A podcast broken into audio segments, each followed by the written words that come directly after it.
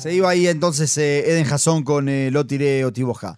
Ahora, como veníamos hablando, hay ciertas cosas que la política nos viene dejando y que nos dejan bastantes preguntas, que son, por ejemplo, si es que existe una ruptura dentro del Likud, si es que existe una ruptura dentro de la coalición y qué es lo que está sucediendo, si es que hay una crisis de representación dentro de la oposición, particularmente en virtud de, de diferentes encuestas que empezaron a medir a los, este, los, los líderes de la, de la protesta. En este sentido, ¿qué hacemos nosotros? Cuando tenemos preguntas, buscamos a Jack Drasinover Sí. para ver si nos puede aclarar un poquito el panorama. Así que ahora estamos con Jack. Jack, te saludan John y Jesse. ¿Cómo estás? ¿No? ¿Lo tenemos a Jack? Sí, está. Sí, Hola, estoy- Jack. Ahí estás. Ah, ¿qué tal, Jack? ¿Cómo ¿Qué estás? tal? Buenas ¿Cómo están tardes. Muy bien. ¿Qué tal ustedes? Bien, bien. Bien, Jack, bien. Eh, a ver, quiero, quiero que empecemos por preguntarnos o por preguntarte en realidad, a ver si nos puedes eh, aclarar un poco el panorama. Quiero saber si en el, en el Likud estamos empezando a ver ciertas rupturas que nos pueden marcar un poquito, eh, digamos, el futuro del Likud en sí como partido, más allá de también de la coalición. Sí, pero eh, es importante plantear que la ruptura se está dando en los dos lados. Quizás menos sentida en la oposición por la protesta, pero si alguien logra eh, in- intentar analizar el liderazgo, lo voy a hacer después de hablar de la coalición, tiene que referirse también a lo que está pasando ahí. Eh, definitivamente en la eh, coalición empieza a existir un cierto tipo de remordimiento en lo que yo podría llamar el sector moderado. Personas como David Vitán, Julie Edelstein, que piensan que se fue demasiado lejos y que este tipo de legislación tan radical no puede generarse sin que haya un consenso con la oposición. Y entonces eh, han amenazado bastante, en forma bastante clara, eh, dando a entender que quizás en una votación, si se logra eh, crear, digamos, un, un marco político que eh, permitiría eh, hacer efectiva esta legislación, ellos no van a asegurar el voto. Y esto significa que cuatro miembros de la Knesset definitivamente hacen perder la mayoría a Netanyahu. Por otro lado, eh, está frente Netanyahu a otro problema, que son los radicales, aquellos que empujan a la coalición a decir nosotros ganamos elecciones, este es nuestro programa y hay que eh, eh, actualizarlo y hay que hacerlo en este momento, porque de otra manera eh, no se va a realizar nunca. En este caso está Rothman, está Yarif Levin, el ministro de Justicia, creo que es el dirigente más importante, Ben y Smotrich, que eh, están dentro de la coalición y que también la logran empujar a movimientos radicales.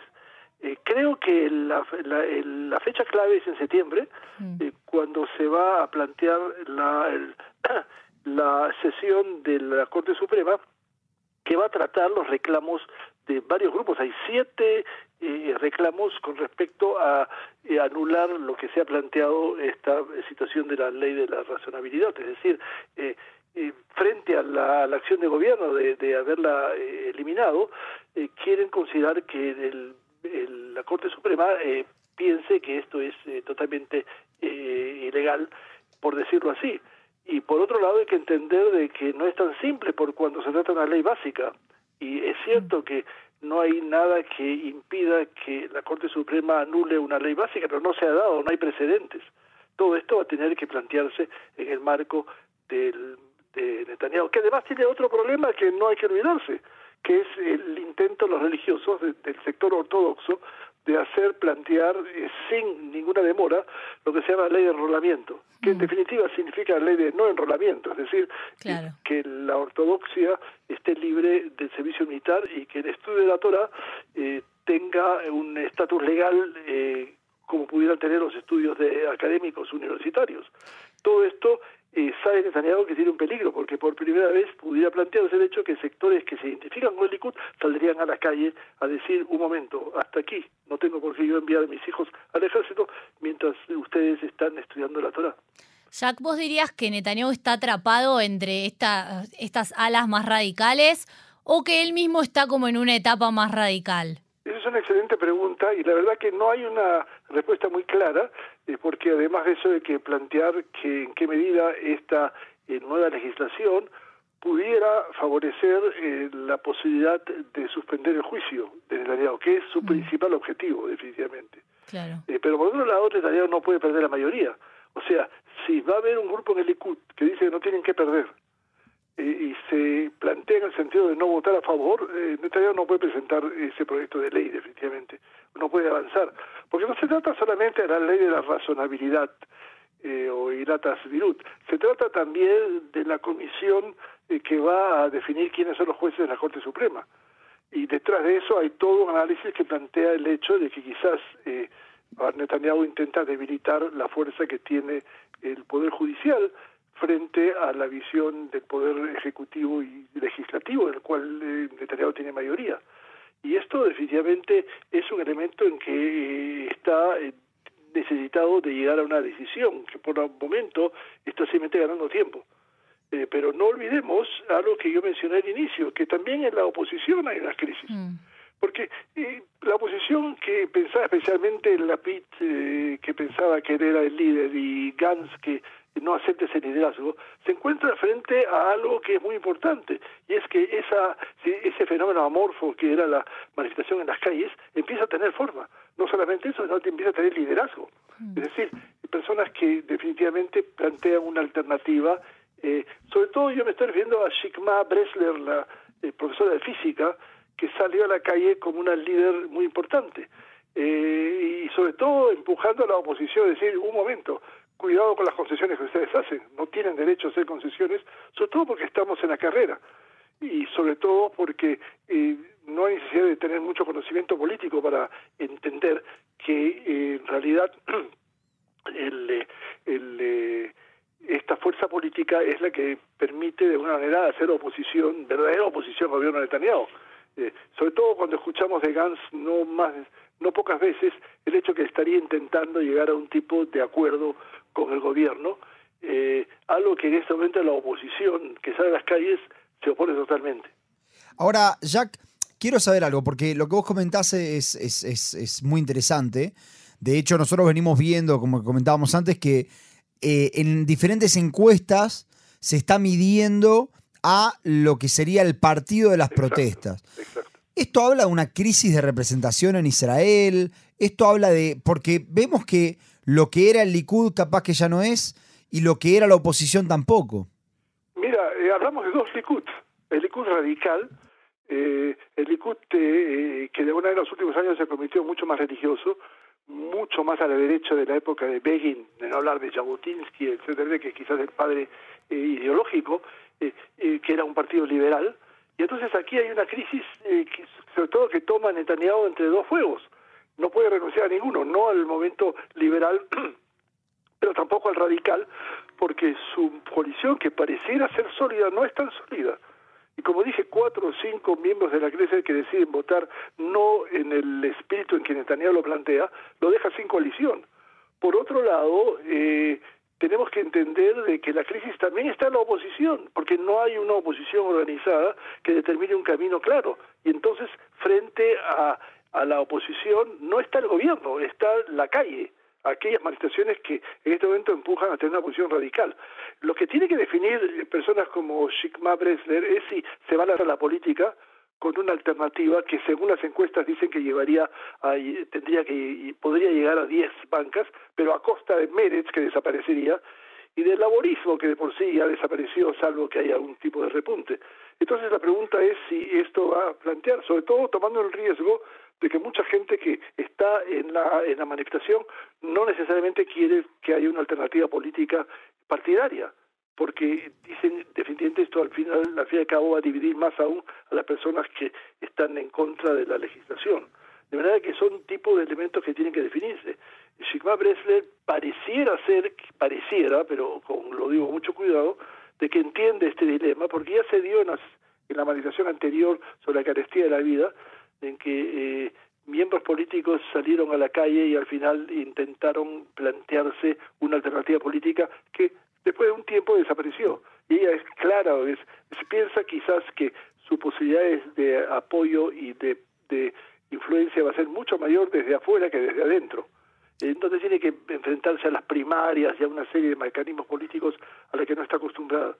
Mientras que eh, hay sectores importantes que ella logró aglutinar y que amenazan, por ejemplo, con algo que no se ha dado todavía. El última arma, el arma definitiva, es el paro general, que la dictadura todavía no ha entrado, pero nadie puede plantear que un determinado no se presione. como dije en una entrevista anterior, los eh, industriales eh, curiosamente están a favor de llegar a una visión de paralizar la economía eh, como medio de presión.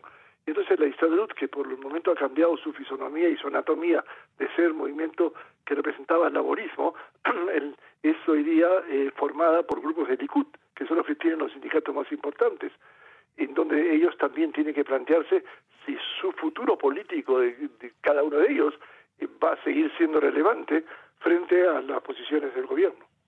Ahora, ahora quiero, quiero que me digas algo, porque hay una cuestión del Likud que a mí no me queda clara de, lo que vos comentás.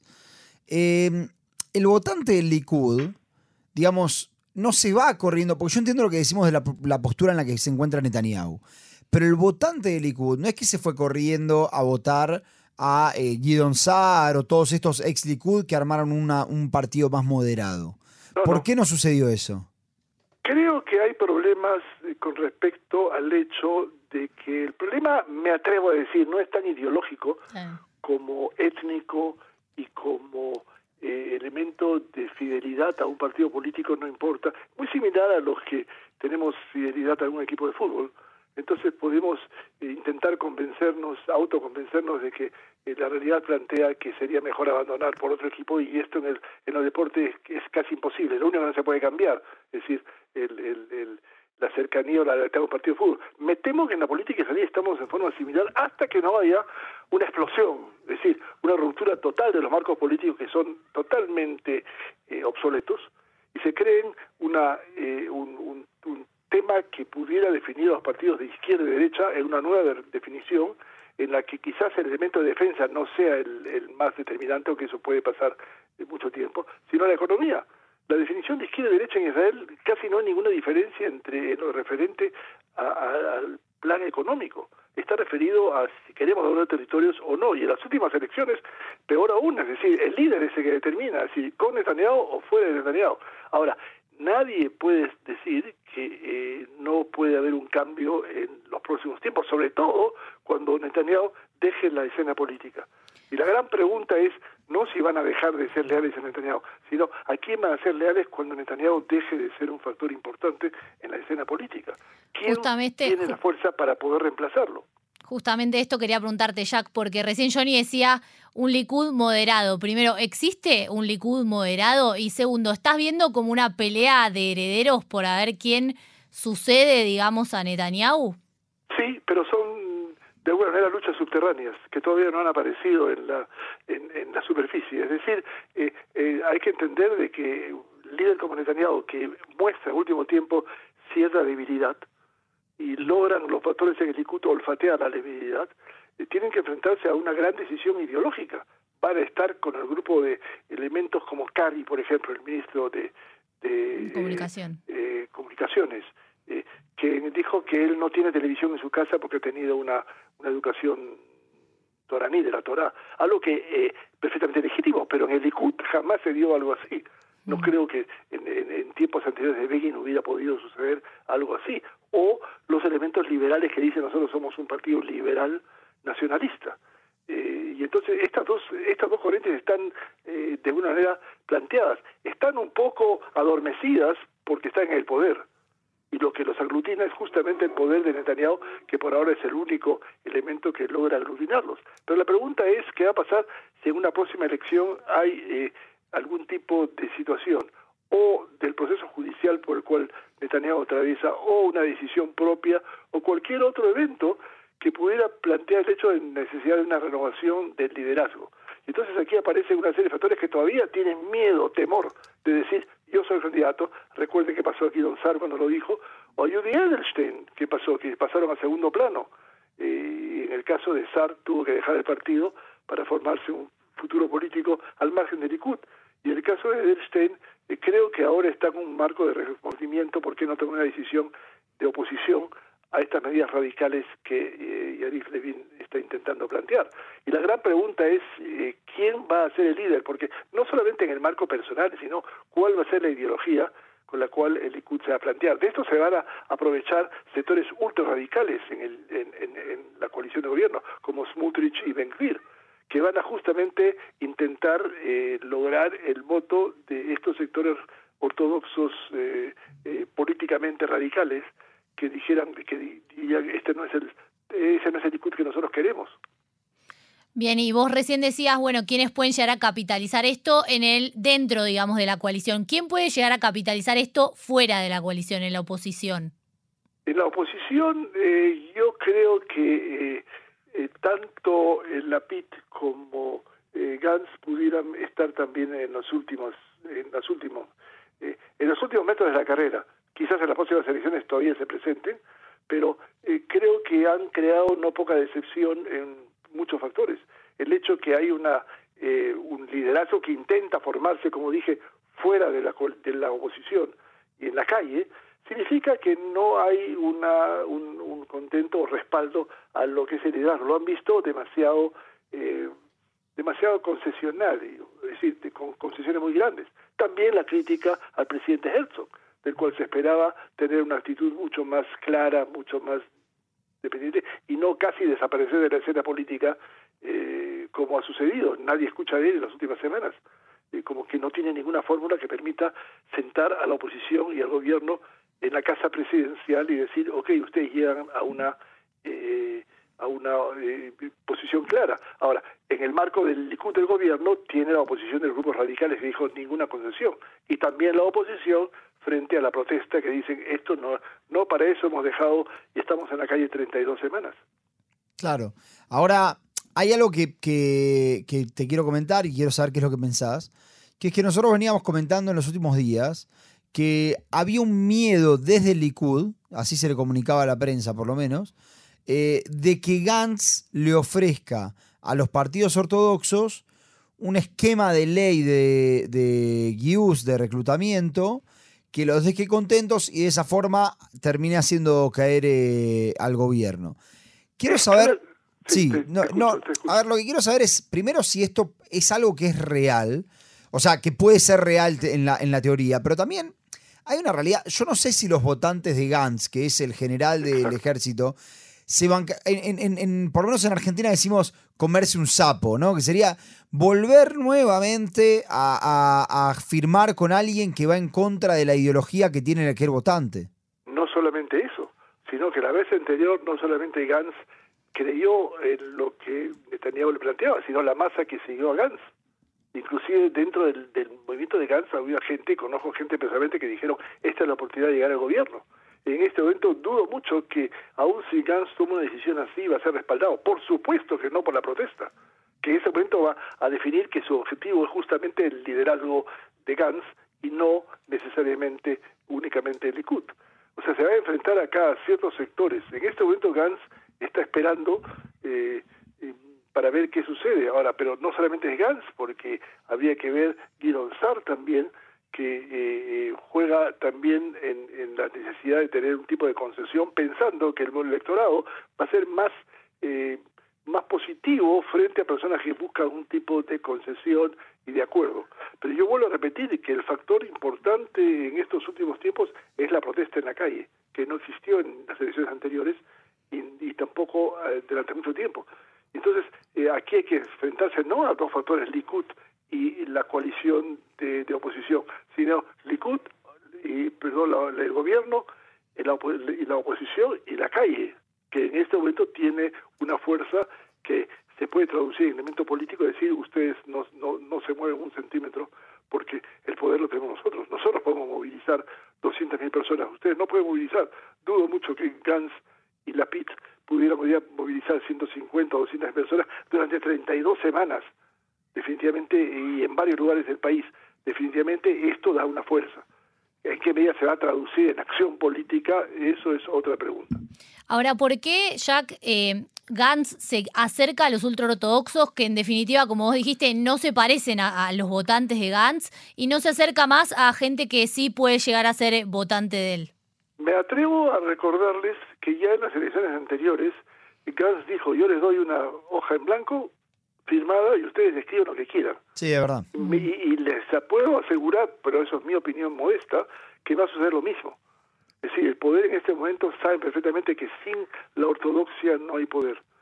Y en ese momento Lo que sucede es que quizás Gantz es un poco ingenuo en el sentido de no entender que eh, la ortodoxia utiliza ese tipo de factores para presionar a Netanyahu y no para integrarse en una coalición con eh, Gantz y con Lapid, porque entonces va a tener a la calle de la ortodoxia, que es mucho más radical que su que su eh, dirigencia y que está mucho más a la derecha que el elemento moderado. Yo tomo, por ejemplo, el caso de Gaffney, el que es eh, presidente o director de la Comisión de, de, Finanzas de la Knesset. Es mucho más moderado que el, que el público que lo apoya. Pero ese público que lo apoya exige una eh, realidad de, de alianza con el Likud. Sería muy interesante ver qué pasa con ellos frente a una realidad en la cual sea eh, Gantz y sobre todo Lapid eh, decir, ok, vamos a ir. La pregunta es, ¿cuán grande es el apetito de Gantz y de Lapid, sobre todo de Gantz, para poder de alguna manera llegar al poder ofreciendo a la ortodoxia todo lo que quiera? Ya que hay también, hay también una ruptura en el dentro de los partidos ultraortodoxos. Eh, aquí se da una situación muy interesante, que es una división entre dos tendencias. La tendencia sefaradí de Jazz, que es mucho más pragmática, y que ellos entendieron. Eh, es claro que hoy día comentan ellos, hicimos un error en apoyar abierto, ciegamente, las posiciones de reforma judicial. Por lo menos hubiéramos, eh, hubiéramos exigido lo que es la ley de enrolamiento, que Netanyahu la postergó casi indefinidamente, y en este momento eh, sale el, el, el, grupo eh, Ashkenazi, que es mucho más radical, y dicen, hasta aquí no vas. La pregunta es en qué medida Shas entiende, y lo entiende finalmente Terry, sabe perfectamente cuáles son los límites del poder. Me da la impresión que hay muchos políticos en la escena israelí que no entienden que el poder también tiene límites. Y sobre todo la ortodoxia, entre el grupo de hijos que dijeron, nadie puede formar gobierno sin nosotros. Ahora, pero, eh, pero y, en cambio, eh, eh, personas que dicen, ok, hasta aquí nomás, y en eso Derry tiene una, una experiencia política totalmente excelente. claro que está impedido en este momento volver a la política todo el tiempo que la ley de la razonabilidad no se deje de lado. Entonces, este es el problema central. Ahora, ahí es donde hay algo que no termino de entender si yo pienso hoy desde la cabeza de Netanyahu, digo, bueno, no puedo ir para, para, adelante con la reforma porque los ortodoxos me piden esto. No puedo ir para adelante con eh, con la ley de reclutamiento, porque voy a calentar de nuevo las manifestaciones en las calles. No puedo ir para adelante, no puedo ir para atrás con la reforma porque se me cae el gobierno por el lado de Benvir, Levin, etc. ¿Qué, ¿Qué salida hay de todo esto? Que pudiera plantear es algo que no se ha planteado todavía, es la posibilidad de acercar a Gantz y a Lapid a una coalición que esté generado a Ben y a Smutrich. Eh, por ahora la desconfianza en Netanyahu es, eh, es tremenda, es como comprar un reloj que sabes que es falsificado eh, y entonces intentar autoconvencerte que es que es original. y entonces en eso está claro, pero lo que pienso que Netanyahu hace en este momento es ganar tiempo. Pero ¿qué tanto éxito puede tener esta, la oposición en la calle se va a debilitar, no puede demorar tanto tiempo. Quizás porque se pudiera plantear eh, que eh, la, eh, los factores políticos de la oposición van a convencer a la calle, cosa que yo dudo, de decir, ok, vamos a necesitar un tipo de, de planteo. y en este momento entonces está simplemente ganando tiempo de no hablar del hecho muy interesante, que es debilitar al factor militar los últimos ataques que incluyen al, hijo de Netanyahu eh, y, y a un, sectores políticos que han acusado abiertamente al, eh, al jefe del Estado Mayor, implica que están buscando un culpable. Jack, ¿qué tanto éxito o qué tan probable es esta opción que vos estás planteando ahora de un Lapid, Gantz y Netanyahu? Hace mucho tiempo que pensé que en la política israelí todo es probable. Pero eh, si alguna vez estaba en las manos de Gantz y de Lapid tener una decisión, sobre todo de Gantz, Lapid es mucho menos dable de eso, en este momento tiene que tomar en consideración la posición de la protesta, que no existía antes, como dije. Y este factor va a ser totalmente imposible de plantear. O sea, si en este momento Gantz logra firmar con Netanyahu, pienso que la protesta en la calle va a ser mucho más violenta. Y entonces va a perder realmente toda su credibilidad política y él lo sabe perfectamente, es el último es el, último eslabón que le queda. Y entonces lo está guardando como última carta eh, pensando que si va a haber eh, algún tipo de planteo de Netanyahu, por ejemplo, de decir a Smutrich y a Ben expulsarlos de la coalición, cosa que no parece ser hoy día probable, a cambio de una red eh, de protección de la PIT y sobre todo de Gans, pudiera pensar en esa perspectiva. Por ahora parece ser eh, la carta que Netanyahu pudiera intentar ver jugar, aunque nada de esto es claro todavía. Sí, eh, o sea, vos decís sacar a, a Ben Gvir y a Smotrich, pero sí incluir a los partidos ultraortodoxos. No, los partidos ultraortodoxos van a tener que estar, definitivamente.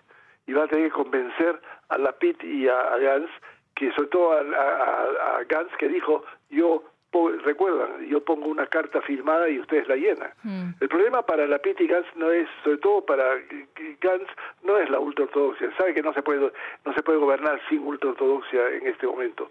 Eh, es los grupos de, de Smutrich y Benvir que también crean en la ultraortodoxia cierto tipo de planteos y nos, nos arrastran a posiciones nacionalistas que nosotros nunca tuvimos. Mm. Y quizás el hecho que sin darnos cuenta estamos apoyando una reforma judicial que para nosotros no es tan importante. Más importante es la ley de la eh, eh, del enrolamiento. Que por claro, pero esa, esa ley requiere una reforma o no, por, por, la cláusula de superación. Y no solamente una reforma, requiere también un apoyo político muy muy abierto, que yo no lo veo eh, ni siquiera en sectores del Likud. No veo sectores del Likud totalmente que van a decir, ok, vamos a hacer una concesión, vamos a permitir que la ortodoxia ah, esté, sea, esté libre del enrolamiento. Y mucha gente del Likud ya lo han dicho, va a decir, yo no estoy de acuerdo. Eh, Gottlieb, por ejemplo, dio a entender muy claramente que tiene una visión muy radical, que no hay ninguna justificación para hacer una concesión de ese tipo. Y entonces eh, otra vez van a poner en que no le faltan suficientes eh, eh, dinamitas en el camino para tener que poner otra bomba incendiaria. Claro. Eh, Jack, para terminar, para cerrar, porque tenemos un minutito de más nada más, ¿qué es lo que podemos esperar que pase de acá a los próximos meses? Que se dice que sí van a tratar la, la ley de enrolamiento, que no, que van a hacer la reforma. ¿Qué es lo que se puede esperar? Yo creo de que estamos en un impasse y el impasse está dado otra vez porque todos los cálculos que plantearon también el gobierno que la, que la protesta en la calle va a desaparecer no se han cumplido. Y por el contrario, se están reforzando a nivel político. Yo creo que lo que pudiera plantearse es intentar por parte de Netanyahu algún tipo de convencimiento, tanto a la ortodoxia, decir, ok, bajen un poco ustedes el fuego de la hornilla, y para poder aceptar una reforma un poco más moderada en este momento hay que entender que el problema no es con, con la dirigencia política ultraortodoxa en la Knesset, sino con los rabinos, que no tienen ninguna de esa concesión política y, y, sobre todo en el marco del, del grupo ortodoxo ashkenazí. Eh, que es mucho más radical, mientras que Deri intenta decir, Javerín, vamos a perder el gobierno si vamos a seguir así. O sea, hay que tener, entender los límites del poder. Los, los próximos meses, sobre todo después que volvamos a la sesión de, de, otoño del, del, Parlamento, vamos a entender qué, sucede y sobre todo ver lo que es muy claro. Eh, en septiembre, la ley de la razonabilidad, si todos estos intentos de que sea anulada la reforma que se hizo, porque ya está en práctica, no se ha hecho, digamos, oficial, pero está en práctica por ley, eh, va a ser suspendida. Si va a ser suspendida, estamos en otro problema, pero vamos a intentar, eh, o intenta tratar de apagar incendios uno por uno y no todos juntos. Bien, bueno, Jack, muchas gracias por haber estado con nosotros esta tarde. Ya nos estamos quedando sin tiempo. Con usted, estaremos, estaremos en contacto, obviamente. Con gusto. Chao, chao. Adiós.